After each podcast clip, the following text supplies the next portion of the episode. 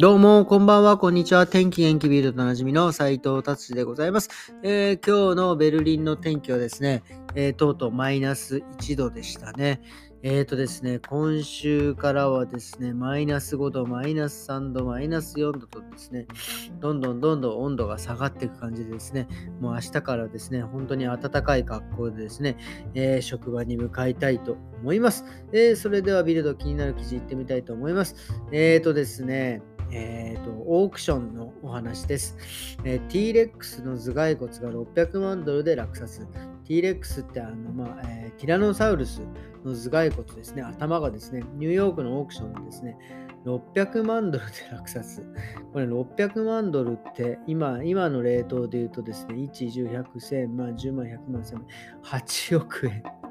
これね、しかも匿名の方が買ったらしいんですけど、これ買ってど、まあなんかね、投資なのか、まあ、投資ってことはないですよね、これ多分だから、これで、まあいろいろこう、なんですか、博物館、まあなんかしたりとかして、まあ儲けるか、まあもしくはすげえ金持ちで、ただただ、えー、家に飾っておきたいのか、もうとにかくね、不思議ですね。もうこれは、もううん、すごい、すごいです。頭蓋骨かいっていうね。はい。っていうことで次行ってみたいと思います。次はですね、えー、やっぱりね、車の記事でございます。車ね、もう今いろいろ、あの、なんて言うんですか、えー、コンピューター制御をされてですね、ほんとこの間もね、うちの、えー、車もですね、なんかあのタイヤがね、ちょっとすり減ってて、もうちょっとやばいぞって言われてたんですけど、とうとうですね、その、あのいちいち出るんですよね あの。はい、あの、右側のタイヤがちょっと擦れてるんで、変えてくださいってもうね、車表示してくるんですよ。もうそれぐらいもう、なんていうんですか、いろいろそういう車の安全性とかも、そのコンピューターで制御されてるんですよ。で、ま、まこれその時はね、別に、ああ、すごい、コンピューター、すごいな、どんどんいろいろ、いろんなことで制御してくるんだなと思ってたんですけど、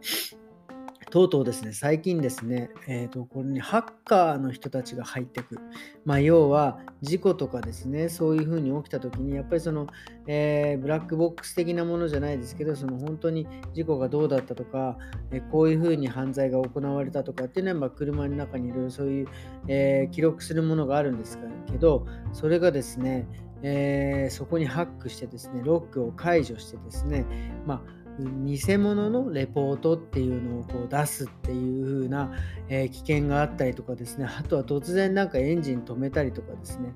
これはちょっともうね、結構これは大変なことなんで、結構車会社の人たちはね、もちろんそんな、あの、これぐらいのことはやってるよとは思いますけどね、本当に、あの、いろいろハッカー、もう本当にいたちごっこなんでね、ちょっとこういう記事を見ると、やっぱりそういうふうに、まあ、僕の車なんかね、そんなハックされることはないと思うんですけど、ちょっと怖いなっていうふうに思いました。それこそテロとかね、そういうのに使われるんではないかなということはね、えちょっと心配しております。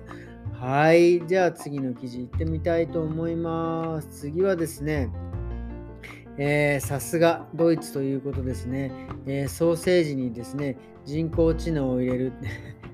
ソーセージに知能を与えるということではなくてですね、人工知能によってソーセージの品質、えー、っていうことをですね、いろいろ管理するということですね。まあ、要は、その、まあ、あの、肉をね、やっぱ成熟させるんですが、それをですね、その、一本一本のソーセージにですね、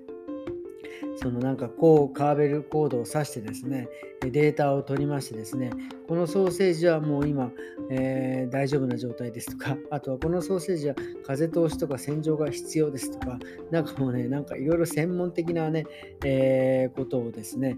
ソーセージにやっているみたいです。これすごいですね。これ本当に真剣にやってますからね。えーで、まあ、この辺はですね、ここの州はですね、このソーセージに対してですね、えー、いくらお金を出しているかっていうと、まあ、1000万円ぐらい、まあ、今2000万ぐらいなのかな？の円のぐらいのお金をですね、えー、資金を提供してですね、より良いソーセージを作ってくれというようなね、ことに、ね、なっております。さすがドイツですね。でも、これ多分こういう風になっていくとですね、なんかいろんなものがどんどんどんどん、その、なんていうんですか、コンピューター制御して、本当にね、あの、品質の同じぐらいの安菜だったりとかね、食べ物だったり、加工食品なんかは、もうね、完璧に同じようなものがこう、えできるっていう、え、ことになってくるんでしょうね。まあなんかちょっとそうするとこうなんかね、こういうソーセージ職人みたいな人もこうだんだんいなくなってくるのかなとかね。まあちょっとまあこれはね、でもこれソーセージのこれに関しては結局そのデータを出してですね、今こうしてください。まあ結局その処理するのはね、人間なんで、まあ共存共栄していくっていう感じでいいんではないかなっていうふうに思います。えー、それではね、ビルド今日はこんな感じで終わりにしたいと思います。えー、今日はですね、日曜日で僕ね、久々にその、えっ、ー、と、まあ、今日はですね、まあ、どこにも行かずにですね、ちょっと料理をしてですね、えー、久々にミートボール作ったんですけど、これミートボールって僕初めて知ったんですけど、今これネットで調べて、これスウェーデンの伝統的な家庭料理なんですね。僕これ、ミートボールって完全になんかまあ、まあまあまあ、ドイツか、まあなんか、どっかその辺の国の食い物なの、ハンバーグとかもね、ドイツだったりとかするんで、その辺の国のものかなと思ったらですね、スウェーデンのですね、えー、の伝統的な料理で、しかもルーツは、えー、トルコみたいですね。うん、で、名前の由来はってミートボールそのまんま、そのまんまじゃねえか、肉のね、ボールってミートボールです。これは本当にこれ真剣に言ってるんですね。それはそうですけどね。はい。で、ミートボールを作って、でね、本当に結構ね、あの、スウェーデンの、よくあの、IKEA ってあの家具屋さんがあるんですけど、まあ、僕らもねそこに行ってたまにいろいろ家具とかを買ったりするんですがそこのね一番その地上階とかレジが終わった後とかに、えーと、スウェーデンのですね食品あのハンド、えーホットドッグだったりとか、そうやってファストフードとかもね、置いてたりとかして、その中にやっぱミートボールもあって、で、そのミートボールは、ミートボールなんで食べんだなっていうのは、まあなんとなく見てたんですけど、実はそれがあのまさかですね、そういうここの、えー、スウェーデンのですね、代表的な食べ物だとは思わなかったです。でしかもちょっとびっくりするのがですね、まあ、あのそこにですね、ミートソースに、まあ、なんか生クリームのなんかそのソース、ホワイトソースをかけて、そこにジャムをつけるのが、えー、なんかスウェーデン流らしいんですけど、まあ確かにね、ジャムもついてたなと思って、えー、こんなジャムもこのソースに肉つけて、えジャムつけて食べるのかっていうのはね、ちょっと思ってたんですが、まあなんかね、まあ実際僕は食べていないので、ちょっとよくわかりませんが、でもね、美味しいみたいな、え、ことは批評はされてるんですね。今度、IKEA に行ったらですね、ミートボールにジャムくっつけて食べてみたいなっていうふうにちょっと思いました。えっ、ー、とね、今回僕はですね、普通にあの、えー、ケチャップと、